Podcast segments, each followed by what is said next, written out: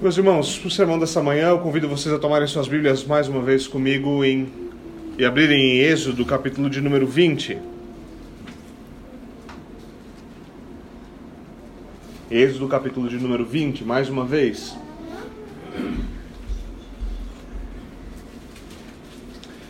Na semana passada nós consideramos alguns aspectos, temos considerado, na verdade, nas últimas semanas, alguns aspectos do quarto mandamento. No primeiro sermão nós vimos como a Escritura nos fala sobre o dia de descanso, sobre o conceito de descanso nas Escrituras. E esse conceito de descanso é muito fundamental, ele é muito importante para que nós compreendamos o quarto mandamento. A palavra da onde nós tiramos, uh, da onde normalmente nós ouvimos Shabá, e é onde é a palavra muito parecida com o nosso sábado, é a palavra que significa descanso. E é importante então nós sabemos que o Senhor apontou um dia para que nós possamos adorá-lo, para que haja comunhão, mas para que exista verdadeiro descanso. Nós vimos então que o dia do Senhor, vimos também que o dia do Senhor é um sinal apontado entre Deus e o seu povo. É um sinal de que seu povo é o seu povo. Esse é um sinal que o Senhor nos deu para nos santificar. E vimos também que existem bênçãos prometidas para aqueles que guardam este mandamento. Agora, hoje eu gostaria, esse segundo sermão, e esse não vai ser o último, uh, se o Senhor permitir, não será o último, uh, eu gostaria de considerar um aspecto geralmente negligenciado do quarto mandamento. Geralmente negligenciado. Porque normalmente a gente lê o mandamento e a gente foca numa coisa, o que é normal mas ainda assim existe um aspecto dele que é muito importante e deve governar a, a, nossa vida, deve nos ensinar como usar o restante do tempo. Ou seja, o quarto mandamento não fala apenas sobre o dia do descanso, ele fala sobre toda a vida. Fala sobre aquilo que se faz no dia de descanso, mas também fala sobre o que se faz nos outros dias. Então, mais uma vez, eu convido vocês até Êxodo, capítulo de número 20, do versículo 1 até o versículo de número 11 do primeiro, do, da introdução, primeiro mandamento até o quarto mandamento.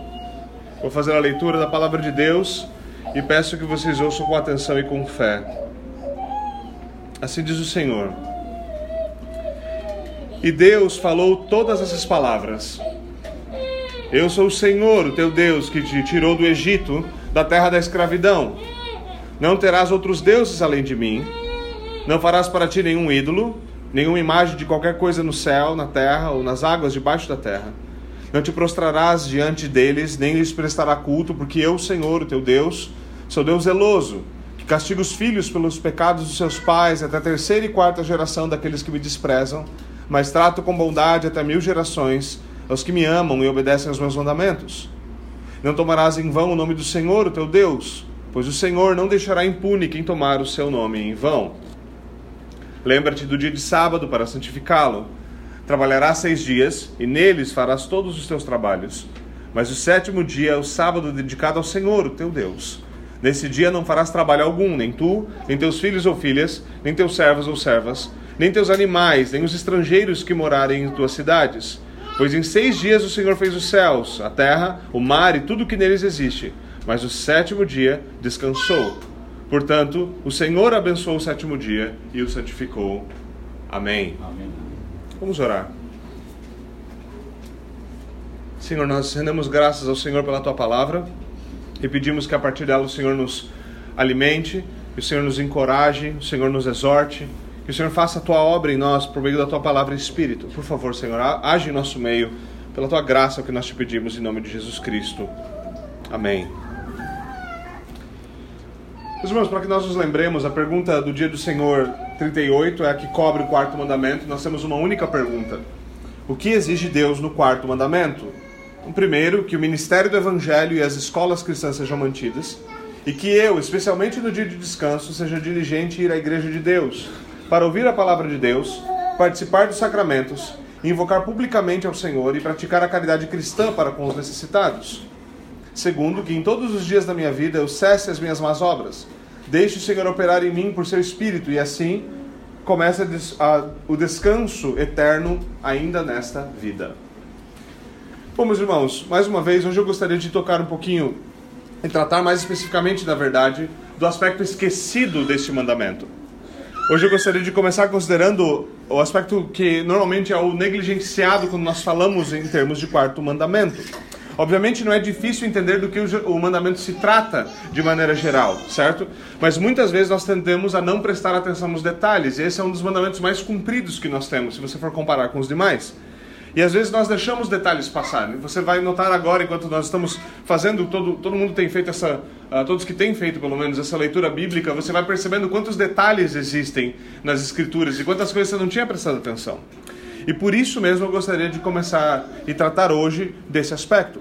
Agora veja, o escopo geral do mandamento encontra-se no versículo de número 8. Observe lá. Lembra-te do dia de sábado. Lembra-se, lembre-te do dia de descanso.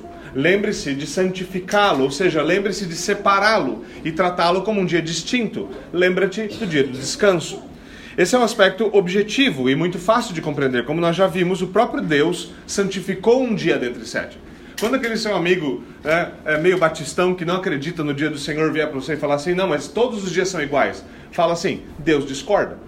Deus discorda, certo? Deus tem um dia que ele santificou, ele chamou um dia de distinto. E por isso nós distinguimos entre esses dias. Como nós já vimos, o próprio Deus fez isso.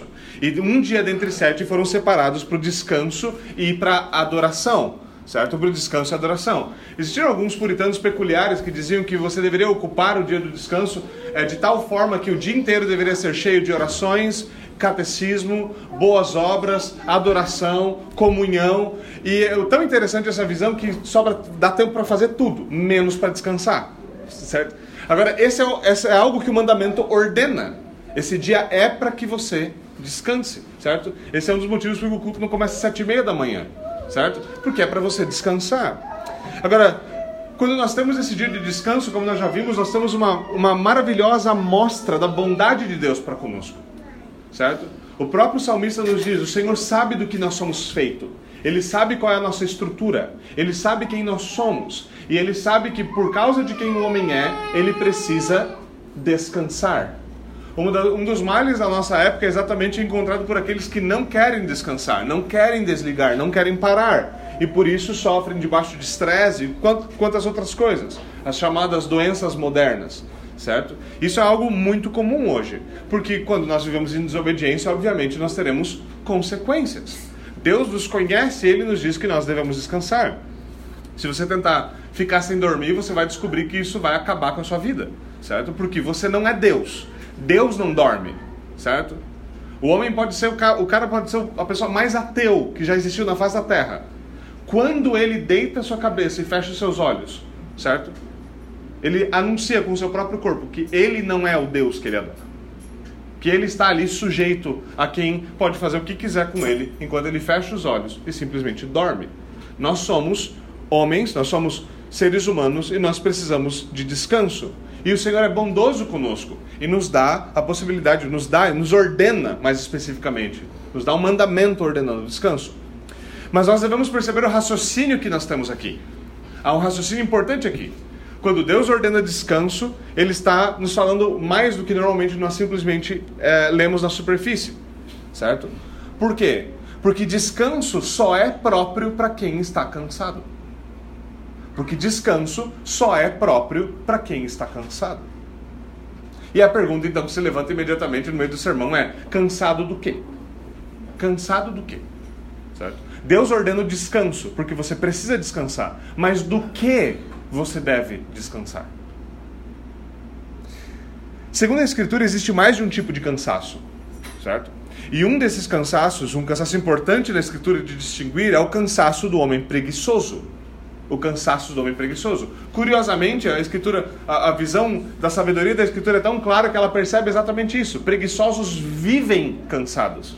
Se você conhece um homem, uma mulher que vive cansado, você tem um problema. Há um problema aí. Algum tipo de problema. Talvez porque ela não tem descansado no dia do Senhor, não tem tido nenhum tipo de descanso. Talvez haja algum tipo de problema hormonal, sei lá. Ou é simplesmente um problema de preguiça. Esse é um problema. Por exemplo, o cansaço típico do preguiçoso diz o seguinte: Provérbios narra as palavras do, do preguiçoso cansado assim: Eu vou dormir um pouco, eu vou cochilar mais um momento, eu vou cruzar os braços e aí eu vou descansar mais um pouquinho. Certo? Esse é o homem que ele fica cansado de tanto descansar. É o homem cujo único trabalho dele é mudar a posição dele enquanto ele dorme. Nada mais do que isso. Sabe quando você fica em cima do seu braço, ele fica dormente e aí você tem que se mexer? É esse o trabalho dele. E não deveria ser difícil para nós percebermos que esse tipo de descanso não é uma bênção, mas é uma prova de tolice. Certo? O mesmo versículo diz: o resultado disso, diz o sábio, é pobreza e necessidade. O homem que vive em preguiça, a mulher que vive em preguiça, o filho de Deus que vive em preguiça, encontrará pobreza e necessidade. Esse vai ser o resultado final.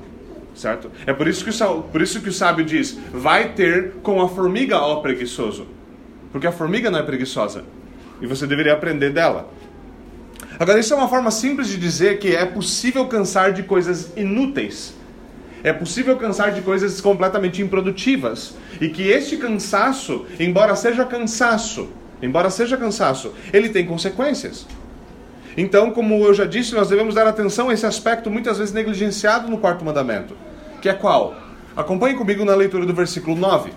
Isso é parte do mandamento, não se esqueça. São razões anexas ao mandamento, como o Catecismo de Westminster chama, mas é parte do mandamento. Veja o versículo 9.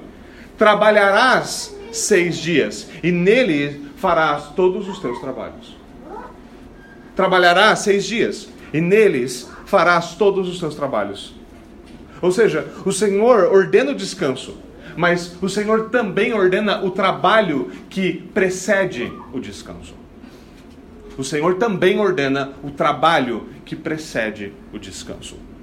Na semana passada nós vimos que o descanso foi ordenado por Deus na criação, certo? O Senhor cria todas as coisas, ele chega no sexto dia, então ele declara tudo aquilo concluído, ele declara que a sua obra é bela, ele cria o homem, ainda não está bom, ele cria a mulher para acompanhar o homem, agora tudo é bom. Agora ele descansa, certo? Então, mesmo antes da queda do homem em pecado, Deus ordena descanso. Agora, hoje nós devemos nos lembrar que o trabalho também foi ordenado por Deus antes da queda. O trabalho também foi ordenado por Deus antes da queda. Mais do que isso, o trabalho foi ordenado ao homem como uma bênção de Deus para o homem antes da queda. Não somente ordenado antes da queda, mas ordenado como uma bênção. A Escritura nos diz que Deus criou o homem e o abençoou com o trabalho. Observe, ou, ouça com atenção as palavras de Gênesis. Criou Deus o homem à sua imagem. A imagem de Deus o criou, homem e mulher os criou. E Deus os abençoou, dizendo: Sejam férteis e multipliquem-se, encham e subjuguem a terra, dominem sobre os peixes do mar, sobre as aves do céu e sobre todos os animais que se movem pela terra. Note aqui que, tendo Deus criado o homem, Deus abençoa o homem. Deus cobre ele de bênçãos. E é importante perceber que parte dessa bênção é trabalho. É curioso isso, porque normalmente nós pensamos que bênção é um negócio tipo assim, está aqui um presente, certo? Que você vai abrir e desfrutar dele. E na verdade é isso. Só que a gente não inclui ordenança nesse pacote de bênção. A gente não costuma ver lei como bênção Agora, quando nós estamos em comunhão com Deus, as suas leis são graciosas, elas são uma bênção.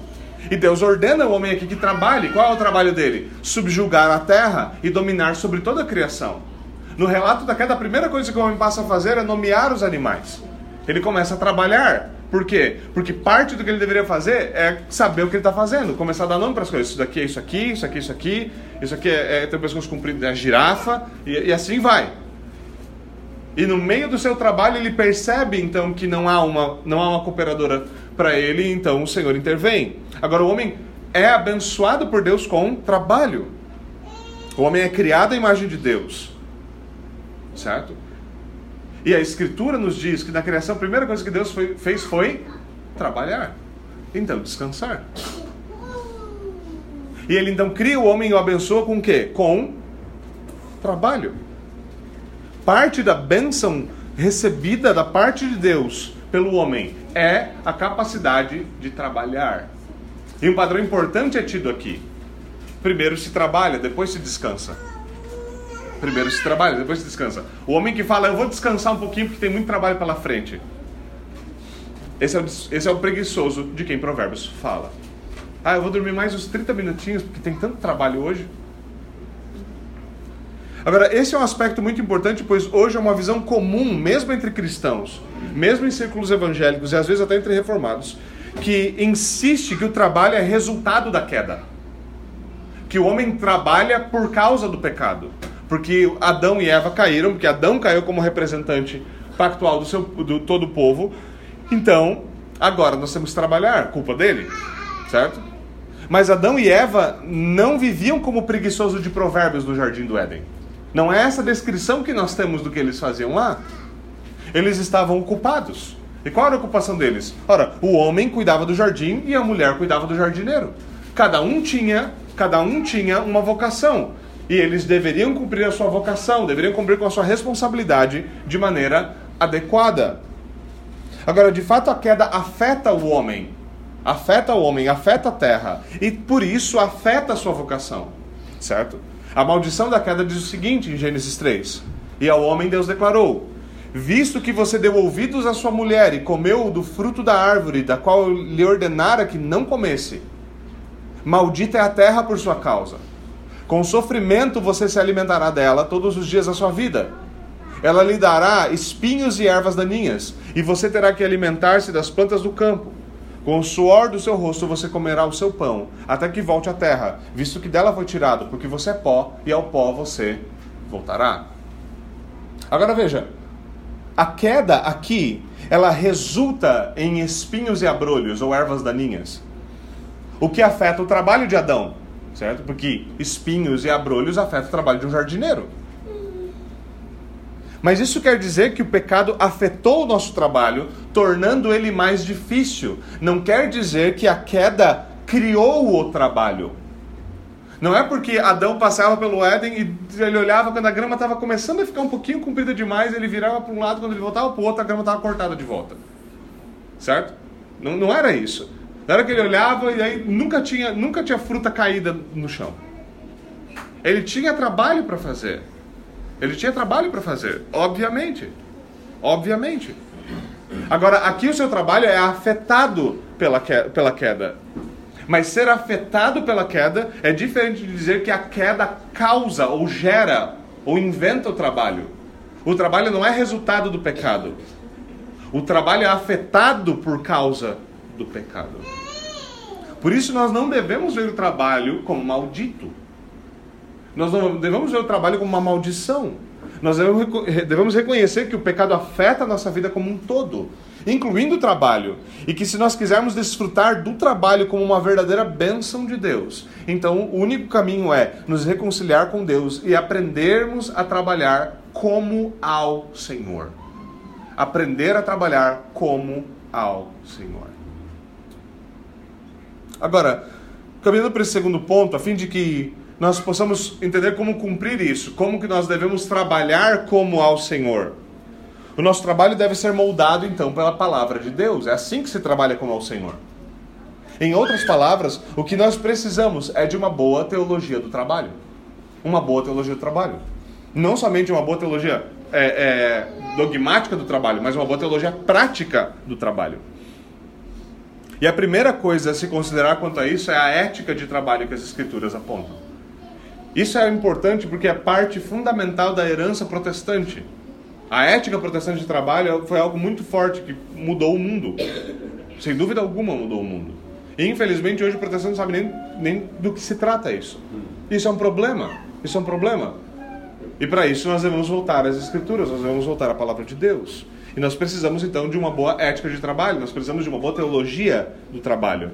Como Deus fala sobre trabalho, o que Deus ordena ao trabalho. Agora, como nós fazemos uma boa teologia do trabalho? A partir da palavra de Deus.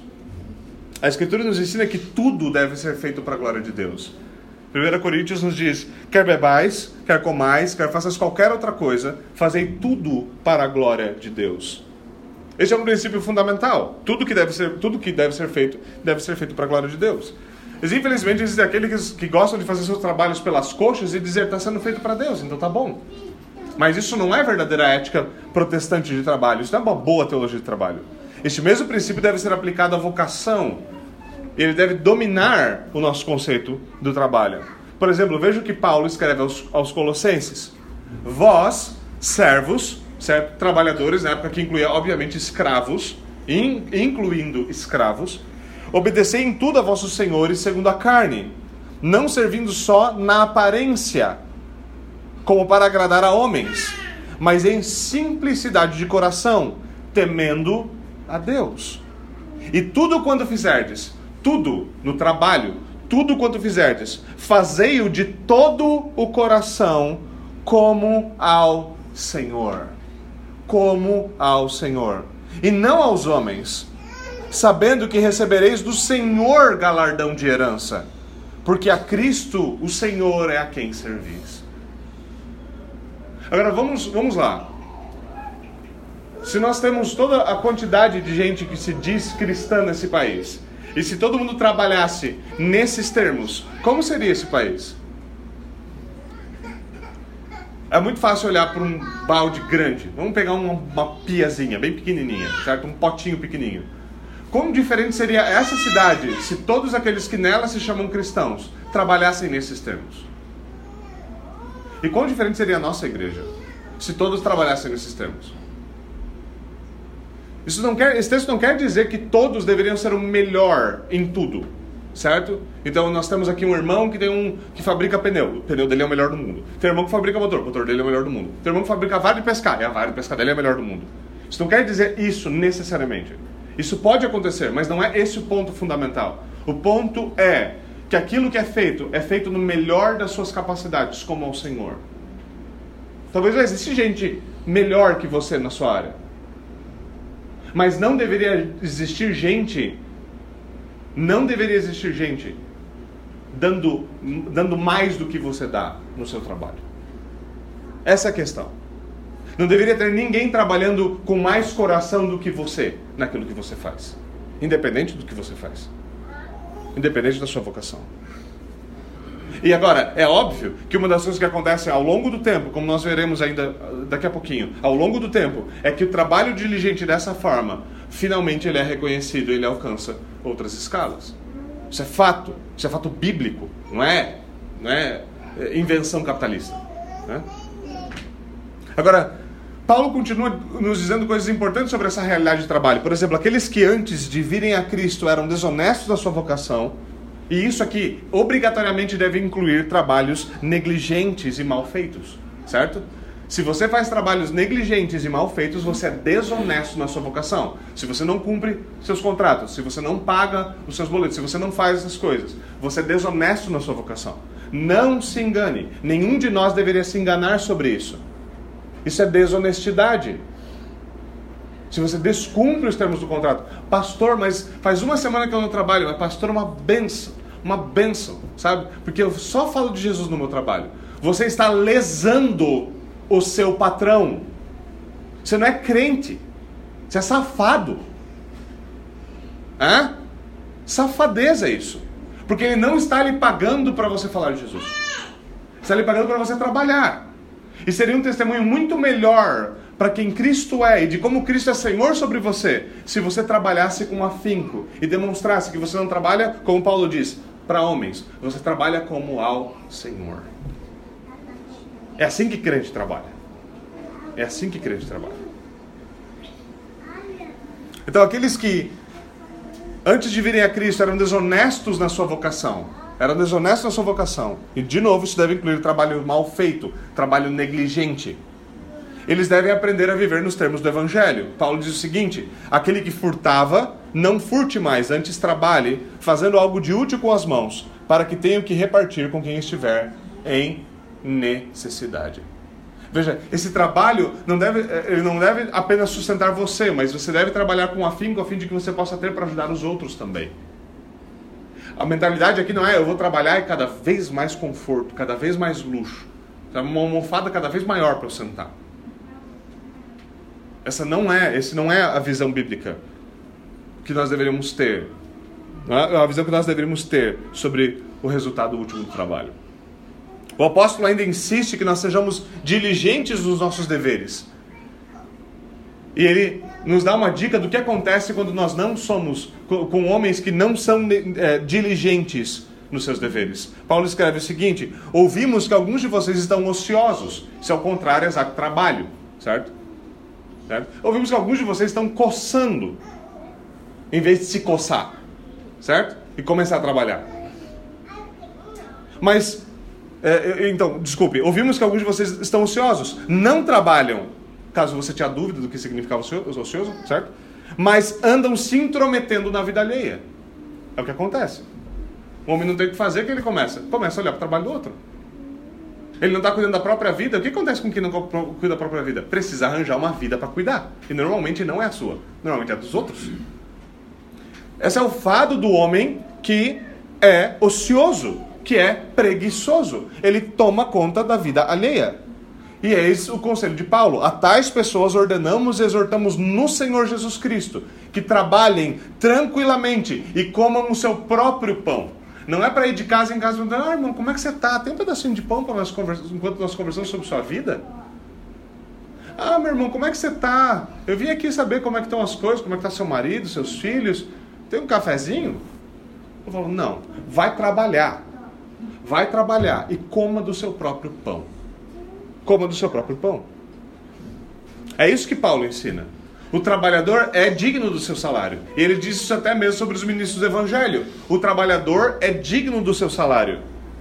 Então, antes dessa parte em Tessalonicenses, ele dá uma regra simples para a igreja. Ele diz o seguinte: se alguém não quiser trabalhar, que também não coma. Simples. Simples. Ou seja, a igreja ou a visão cristã de mundo não é uma visão do estado de bem-estar social. É uma visão na qual, se você quer viver de preguiça, você deve comer o pão da preguiça. O problema é que ele não sustenta. Isso é um problema. Isso é um problema. E Paulo diz: aquele que não trabalha, que não coma. Diz a igreja: para de sustentar vagabundo. Simples assim. Simples assim. Agora, a Escritura nos diz, uh, ainda nos diz que trabalho diligente, feito como ao Senhor, ele é reconhecido, ele será reconhecido. Com o tempo, ele será reconhecido. Veja o que Provérbios nos diz. Você já observou um homem diligente no seu trabalho? Ele será posto perante reis. Você já viu um homem diligente no seu trabalho? Ele será posto perante reis. O texto continua: Ele não trabalhará para gente obscura. Certo? Ao mesmo tempo, o sábio diz que o que é negligente, em Provérbios 18, 9 diz: o negligente é irmão do destruidor. O negligente é irmão do destruidor. Agora veja, tanto negligente quanto diligente, ambos têm a mesma quantidade de tempo para trabalhar. E no final das contas, é exatamente tempo que vai mostrar a diferença entre quem é sábio e quem é tolo, entre quem é diligente e quem é negligente. Algumas pessoas olham e falam assim: Meu, você está 20 anos trabalhando nessa área. Não é, não é surpresa que não, você tenha chegado onde você chegou. Ah, não é surpresa? Olha para quanta gente trabalha 20 anos na mesma área e nunca fez porcaria nenhuma da sua vida. A pessoa de que todo mundo fala: ah, Não leva trabalho lá porque. Né, Deus o livre. É crente. Quantas vezes, meus irmãos, quantas vezes? Quantas vezes? Aquele pedreiro lá é pedreiro, mas é crente. Sabe? Ele fala, é, é, é, é vagabundo, é bêbado. Né? Aquela mecânica lá, mas é de, é de crente. É melhor não levar. Sabe? Os lazarentos vão ungir meu carro, mas não vão arrumar a droga. Né? Ah, o eletricista é crente, certo? Ele vai orar para que Deus seja a luz da casa, mas não arruma a droga do foco. Né? Eu já ouvi casos, eu já ouvi casos, certo? De consultor empresarial ser contratado certo? Para fazer consultoria, para ajudar a empresa a rodar novamente. Ele fala: não, a minha solução para arrumar essa empresa é eu sentar aqui com vocês uma hora durante todos os dias da empresa para orar até que a empresa fique melhor. Sabe qual é o nome disso? Sabe qual é o nome disso? Safadeza. Safadeza. Pastor está falando não deveria orar? Deveria orar. Você não deveria cobrar dos outros para orar e fingir que você está trabalhando. Você é safado se você faz isso. Só isso. Só isso. É isso que acontece. E infelizmente, muitos de nós acham que isso é coisa de crente. Isso é coisa de crente. Mas nós devemos perceber uma coisa: profissionalismo começa no coração, mas ele não para no coração. Profissionalismo é um conceito do coração. Ele começa no coração, o desejo de trabalhar, de fazer o seu melhor porque está sendo feito para o Senhor, de fazer o melhor que você tem capacidade. Talvez você não tenha capacidade magnânima, talvez você não seja, não tenha nascido com um dom especial para sua área, certo? Talvez você não seja um gênio naquilo que você faz, mas ainda assim, ainda assim você é profissional. Você faz como ao Senhor, você sabe quem é o seu patrão último. Você sabe quem é o seu patrão último. Você sabe para quem você está trabalhando. Ou seja, mais uma vez, profissionalismo ele começa no coração, mas não fica no coração. Por meio do nosso trabalho, esse profissionalismo vai se tornar visível. Por meio do nosso trabalho, quem é o nosso Senhor vai se tornar visível. O seu trabalho, você vive em contenda no seu trabalho. Tudo que você consegue fazer no seu trabalho é arranjar confusão com os outros. Quem que é o Senhor sobre você? O que você consegue fazer no seu trabalho é falcatrua. Você não para de trocar de empresa. Quem é o Senhor sobre você? Todo, metade dos clientes estão insatisfeitos. Quem é o Senhor sobre você? De quem é o senhorio? Ninguém consegue trabalhar com você, por isso eu tenho que trabalhar sozinho. Por quê? Por quê? Quem é Senhor? E isso nos leva ao ponto óbvio. Nós devemos estar prontos para avaliar o nosso próprio trabalho e o trabalho como algo público está aberto para ser avaliado por quem, nós, por quem quiser. Tem cristãos que acham que você vai na, numa empresa de um determinado crente, você volta de lá, serviço mal feito, você fala, cara, esse, esse cara é crente, esse cara tá. Como é que pode ser crente esse cara? Tá fazendo serviço desse jeito, serviço porco, hã? Serviço negligente desse. Você fala, não, não pode falar mal dos irmãos. Não é falar mal. Isso é avaliar o serviço de alguém. Né? É que você entrar num outro site de avaliação e falar, sua comida é ruim. É ruim. Não deveria ser feito. E o nosso trabalho também está aberto para isso. Está aberto para que as pessoas avaliem e digam: olha, é isso aqui que acontece. E nós devemos nos lembrar o que Provérbios fala. Você já viu o homem diligente no seu trabalho? Ele será posto perante reis. Essa é a maneira de, de, de Salomão dizer o seguinte: o creme sobe para o topo. É simples. O creme sobe para o topo. O, tra o, o trabalho feito à maneira de Deus é reconhecido. É reconhecido. Agora, em segundo lugar, nós vamos perceber que trabalho não se trata apenas de serviço remunerado. Eu quero pegar uma definição mais ampla de trabalho. Embora isso venha normalmente à nossa cabeça, não é esse o único ponto, não é esse o único lugar. Não é só se você está trabalhando e recebendo por isso, certo? E você pode ter um trabalho muito bom, você pode ter um contrato muito flexível, você pode estar ganhando um bom dinheiro uh, e num contrato muito flexível. Isso não é um problema, mas isso não deveria se tratar apenas de serviço remunerado estritamente. Não é só se você, se você tem um contrato CLT ou se você ah, trabalha como meio, você, você tem um CNPJ. Não interessa se você é empregado ou empregador. Não se aplica só a você. O que nós vamos encarar aqui é que isso se aplica de forma geral sobre a nossa vocação e a nossa responsabilidade. Sobre o conceito básico de vocação e responsabilidade. Isso deve se aplicar a tudo aquilo que os filhos de Deus fazem nas suas respectivas capacidades. Certo?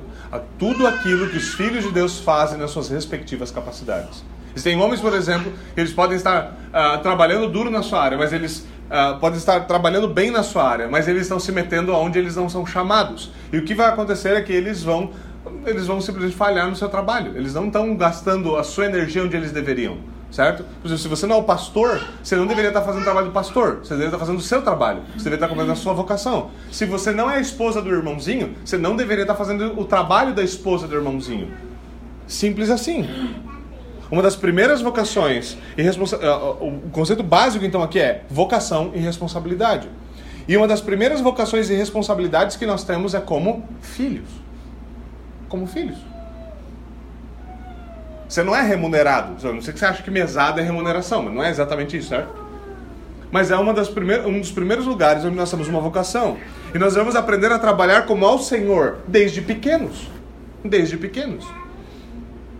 Assim como nós devemos ensinar isso para os nossos filhos desde que eles são pequenos. Como filhos, nós temos os nossos deveres no lar, tarefas que nos são apontadas pelos nossos pais e coisas como essa. Coisas básicas, desde como guardar os brinquedos, ou a respeitar o tempo dado para alguma atividade, ou até mesmo lavar a louça ou tirar o lixo. Isso deveria ser feito com maestria. Não é porque você está tirando o lixo que você pode derramar toda aquela água nojenta do lixo pela casa inteira enquanto você está caminhando para lá. Você deve fazer o seu melhor. Estou lavando a louça. E sempre existe aqueles casos em que a mãe tem que ir lá e lavar a louça inteira de novo porque alguém fez o seu trabalho mal feito. Certo?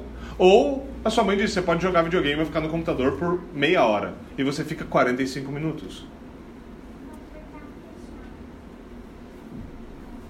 Coisas simples como essa vão nos ajudar a perceber que nós devemos ser diligentes e responsáveis em tudo aquilo, em todas as capacidades nas quais nós nos encontramos, não só nas remuneradas. E que é nosso trabalho fazer o melhor, o nosso melhor, sem murmuração e contenda. Ah, eu lavo a louça, mas toda vez que eu lavo a louça, eu fico murmurando meia hora. Como já disse Thomas Watson, murmuração é música para os ouvidos do capeta. É simples assim. Não é assim que cristãos devem fazer as coisas. Sobre reclamar de segunda-feira de manhã para crente marmanjo, pior ainda. Pior ainda. E pais têm a responsabilidade aqui de instruir e disciplinar os seus filhos a fim de que eles aprendam a cumprir com as suas responsabilidades. Uma das piores coisas que pais podem fazer é o seguinte: uma das piores coisas que pais podem fazer é o seguinte: o filho não está fazendo, você manda o seu filho lavar louça, ele não lava louça, olha para sua visita e fala assim: ah, cara, esse guri faz tudo mal feito. Exato. E de quem você acha que é a culpa? Quem é responsável por ensiná-lo? A minha filha, olha, eu peço para limpar o chão, fica uma nojeira. Certo? Ele tem, a, ele tem a vocação, ele tem a responsabilidade dele na capacidade dele. E você na sua? É simples assim. Pais têm o dever, a responsabilidade de disciplinar os seus filhos a fim de que eles aprendam a cumprir as suas responsabilidades. Agora, passando da infância para a juventude, uma das vocações e responsabilidades mais comuns é a de estudar. Certo? É a vocação de estudar. E isso quer dizer que nós devemos levar os nossos estudos a sério. Isso quer dizer que nós não devemos fazer o mínimo possível para cumprir o calendário ou para alcançar as notas, ou dependendo do estudo, do tipo de avaliação que você vai enfrentar. Eu só tenho que passar de ano, essa é a ideia básica, certo? Não é assim que nós devemos olhar para isso.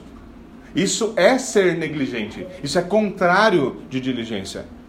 Plagiar trabalhos, colar nas provas, coisas como essa são simplesmente desonestidade. E há o ditado popular que nos diz, certo? Quem não cola não sai da escola. Mas a desonestidade que nós encontramos no mercado de trabalho hoje é simplesmente a continuação desse pecado que começou na escola. Nada mais do que isso. Você era desonesto lá, agora o que você faz da vida? Certo? Eu continuo sendo desonesto, só que em outra área da vida. Só isso. Só mudei a área, mas a desonestidade continua no mesmo lugar. Firme nisso aí. Hã? Agora, homens Homens foram criados para trabalhar, como nós estamos, estamos aprendendo a partir de Gênesis, e devem ser diligentes, fazendo o seu melhor como ao Senhor. Agora, homens, ouçam: sua vocação é aquilo que o Senhor deu para fazer, a fim de que você se sustente, e por meio do que você também sustentará sua esposa e seus filhos. Isso é sua vocação. Tem aquele velha coisa, sabe, Aristoté, do, do, a frase do Aristóteles: se você achar uma coisa que você gosta de fazer, você não precisa trabalhar um dia na vida. Isso é papo de preguiçoso. Tá? Vamos parar com esse papo. Esse papo de preguiçoso. Trabalho dá trabalho, senão não tinha esse nome. Hã? É simples. É simples. Trabalho dá trabalho. Se você vive querendo mudar de área só porque você não está apaixonado por aquilo que você faz, você é só mais um dos millennials nessa geração que acha que se você não estiver completamente satisfeito, então você não está, é, você não está fazendo algo significativo. Não tem nada a ver com isso. Trabalho é para trabalhar. Trabalho é algo que dignifica o homem. Trabalho é algo que, faz, que ajuda o homem a crescer, assumir as suas responsabilidades. E esse trabalho deve ser bem feito. A distinção que eu quero fazer aqui entre a sua vocação é entre a sua vocação e o hobby, no qual você gosta de gastar o dinheiro da sua família. Veja, se você está gastando o dobro da sua carga horária, certo? Você está trabalhando um tanto numa coisa e está gastando o dobro em algo que não dá dinheiro só porque você gosta, você tem que entender que o que você está fazendo é prejudicando sua família. Pastor, mas existe hoje gamers profissionais? Sim, e existem gamers vagabundos. Hã? Que tal? Existe uma grande diferença. Uma grande diferença. Pastor, mas tem gente que é, que é, inter, que que é virtual influencer. Não lembro agora exatamente o termo, certo? Então, eu sou, eu, vive nas redes sociais falando abobrinha certo? E tem gente que é paga por isso e trabalha duro com isso. É verdade, é verdade. Aqueles mais velhos eles têm dificuldade de entender isso, né? Mas como é que pode o cara trabalhar de jogar videogame? E tem gente que trabalha com videogame e ganha muito dinheiro. Sem problema com isso. O problema é com quem não tem isso por vocação, quem não recebe para isso. Sonha em receber por isso. Eu queria muito ser youtuber. Vocês ganham tanto dinheiro, certo? E não fazem nada. Você está perdido sobre o que você está falando. Completamente perdido. Trabalho dá trabalho. E mais importante do que isso, se você deseja ganhar dinheiro fácil, se você deseja ganhar dinheiro fácil, você quer colocar uma cilada nos seus pés. Porque, como a Escritura diz, dinheiro que entra fácil sai fácil. Dinheiro que é bom, dinheiro que enche a barriga, sua e da sua família, é dinheiro que é ganho com suor, que dá trabalho. Torrar o que você tem no seu hobby, porque você deseja que um dia isso te dê dinheiro não é uma saída sábia. Pastor, mas eu desejo fazer aquilo. Eu não tenho gasto nada demais, eu tenho economizado uma porcentagem para investir nisso para que ao longo do tempo isso se isso possa ser uma fonte de renda. Deus te abençoe. A diferença é que o homem sábio, ele investe com sabedoria. E o homem tolo, ele investe que nem um imbecil. Ele aposta a coisa errada, o tempo errado, o dinheiro errado na coisa errada. E perceba isso: um homem negligente no trabalho está sendo negligente no lar. Não tem saída. Se ele não cumpre os seus horários, não cumpre suas metas, não cumpre seus prazos, não cumpre seus contratos, tudo aquilo que foi plantado será colhido. Tudo aquilo que foi plantado será colhido. E não, nunca, meus irmãos, nunca vai ser assustador ver um homem que é negligente, de novo, em necessidade e pobreza. Nunca vai ser absurdo. Nunca vai ser absurdo. Porque é esse o fruto, é esse o fruto do seu trabalho. Bom trabalho, bem feito, que a escritura diz é tem resultados. Você já viu o homem diligente no seu trabalho? Ele será posto perante reis. Agora, o mesmo padrão se aplica a mulheres. O mesmo padrão se aplica a mulheres. Quer elas trabalhem por ser ainda solteiras ou por causa de algum tipo de necessidade familiar. O mesmo padrão se aplica a mulheres. Quer elas sejam estudantes, quer elas façam tricô. O mesmo padrão se aplica às mulheres. E eu não falei tricô por último como se tricô fosse uma coisa inaceitável, tá? É só porque foi o último exemplo que eu pensei mesmo. Ok? Mas quando nós tratamos de esposas e mães em especial, esposas e mães em especial, elas devem estar cientes de qual é a sua vocação e qual é a sua responsabilidade primordial. Qual é a sua vocação e qual é a sua responsabilidade primordial? E esta é: elas devem cuidar do seu lar com foco especial em seu marido e nos seus filhos. É isso que a Escritura ordena. E se você pergunta por que, que famílias hoje estão caindo aos pedaços, é porque isso foi abandonado. É porque isso foi completamente abandonado. O lar é local de muito trabalho para os homens que não têm ideia disso. E mulheres nessa condição não devem ser negligentes e muito menos improdutivas. Muito menos improdutivas. Observe, por exemplo, a mulher, a mulher de Provérbios 31. Ela é uma mulher do lar. Você chamaria ela de improdutiva? Não, só se você não tem dois olhos na cara. É impossível chamar aquela mulher de improdutiva. Ela é extremamente produtiva. Agora, muita gente vê isso com outros olhos. E um dos problemas que nós enfrentamos hoje, um dos problemas que nós enfrentamos hoje, a fim de restaurar uma visão saudável disso, é por quê? Porque muitas vezes dentro da igreja, nós temos pessoas que olham para uma mulher no lar como algo ruim olham para a mulher no lar como algo degradante. Certo? Como disse, como alguma frase de alguém famoso disse, certo? É muito mais é muito melhor para a mulher receber ordens de outros do que trabalhar por amor em casa. Que raciocínio é esse? Então nós devemos ser sábios. Agora, isso chama homens a uma responsabilidade que eles não tinham.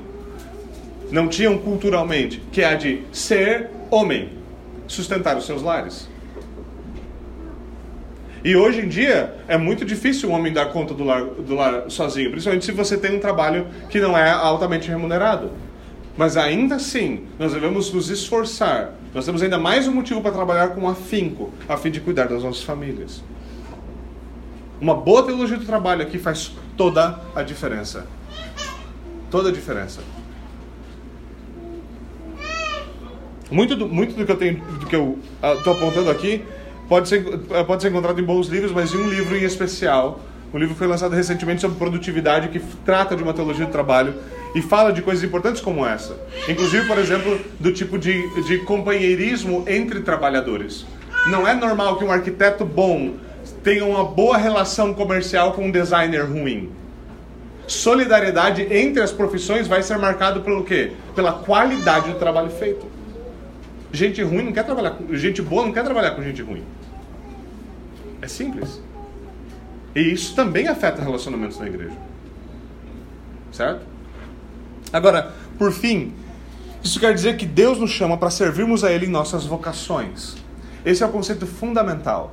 Que na vocação que você tem, na condição na qual você se encontra, você é chamado para servir a Deus. Histórias como a de José, que estava servindo bem, ou de Daniel, que estava servindo, servindo bem numa capacidade e foi elevado a outra por causa do seu trabalho exímio, não são mitos. Nós vemos isso até hoje no dia a dia. De homens que subiram por causa da sua capacidade. Deus nos chama a servir a Ele nas nossas vocações. Ele nos diz para quem nós trabalhamos, é para Ele. Ele nos diz como nós trabalhamos, como nós devemos trabalhar, é nos termos dele. Ele nos diz quanto tempo nós devemos trabalhar. Seis dias trabalharás e farás todos os teus trabalhos. Ele nos diz quando nós descansamos. O sétimo dia é um dia de descanso, dado pelo Senhor. E a regra paulina aqui então é fundamental. Tudo quanto fizerdes, fazei-o de todo o coração, como ao Senhor tudo o que fizerdes, fazei de todo o coração, como ao Senhor. Ah, você é membro dessa igreja? Faça isso de todo o seu coração, como ao Senhor. Deus nunca se agradou de corações pela metade. Deus nunca se agradou de ânimos dobres. Ele não vai começar hoje fazendo uma exceção para você. Não vai começar.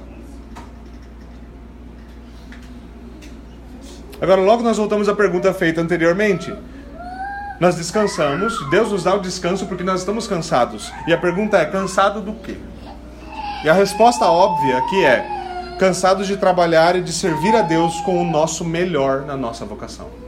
Essa é a resposta adequada. Cansados de trabalhar ao Senhor, como ao Senhor, fazendo o melhor que nós podemos na nossa vocação. Se você fizer isso, acredite em mim, você vai estar cansado no final do dia. Você vai estar cansado no final do dia. E assim nós podemos ter certeza também de que o nosso trabalho será uma bênção para nós. E mais do que isso, nós poderemos ter a certeza de que o nosso trabalho também será abençoado. Não só o trabalho será uma bênção, mas o trabalho será abençoado por Deus. O mesmo Deus que também promete abençoar o nosso descanso. O mesmo Deus que promete abençoar nosso descanso. Que Ele nos dá o trabalho como uma bênção e o descanso como uma bênção. Ele cobre ambos com bênçãos. Para aqueles que são diligentes em trabalhar e diligentes também quando o negócio é botar o pé para cima e descansar. Certo? Por isso nós devemos atentar para ambos os aspectos do mandamento, sabendo que o Senhor nos chama as duas coisas: a confiar nele enquanto nós trabalhamos e a confiar nele enquanto nós descansamos.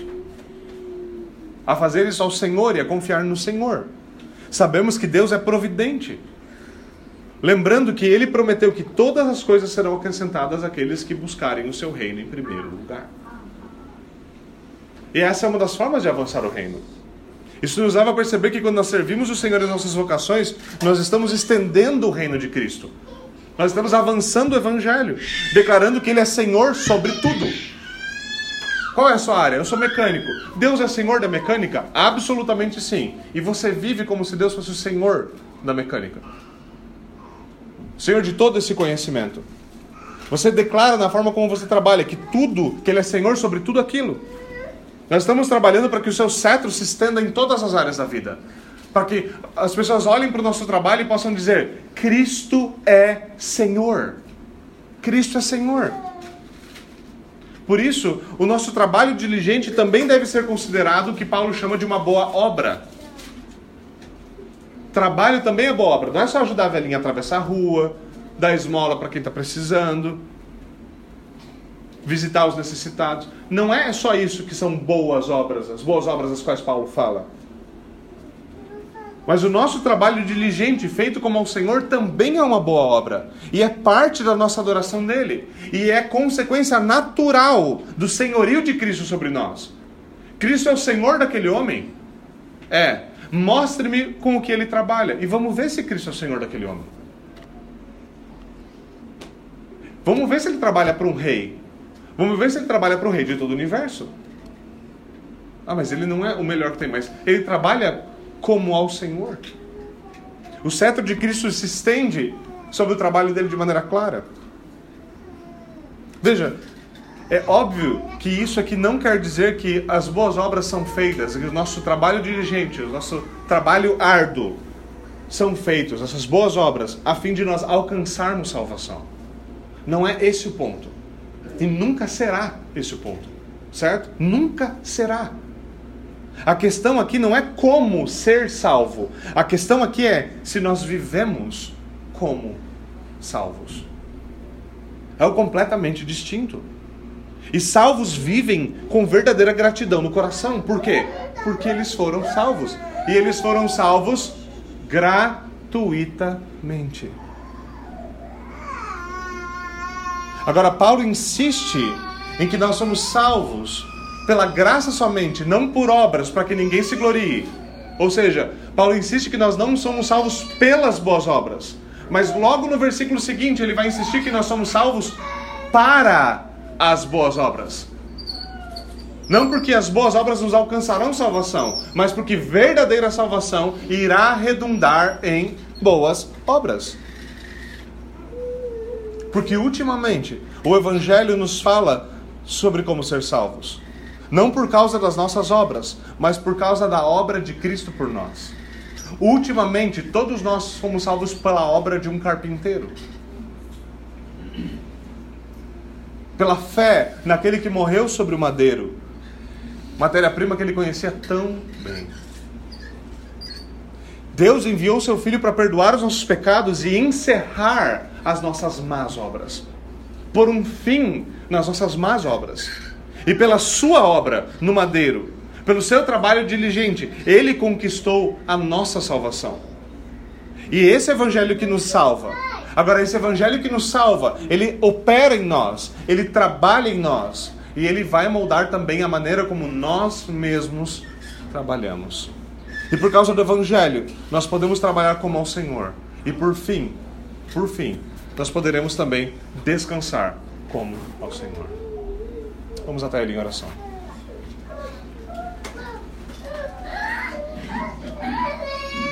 Senhor, nós te damos graças pela tua obra. Nós damos graças, Senhor, por aquilo que o Senhor fez por nós. E nós te pedimos, Senhor, que o Senhor grave esse evangelho no nosso coração. O evangelho que nos salva sem obras, para que ninguém se glorie, mas que nos salva para as boas obras, a fim de que o Senhor seja glorificado em tudo aquilo que nós fazemos. Por favor, Senhor, cada um de nós, na nossa, na nossa condição, na nossa vocação, naquilo para o qual o Senhor nos chamou, nos ensina a trabalhar como ao Senhor.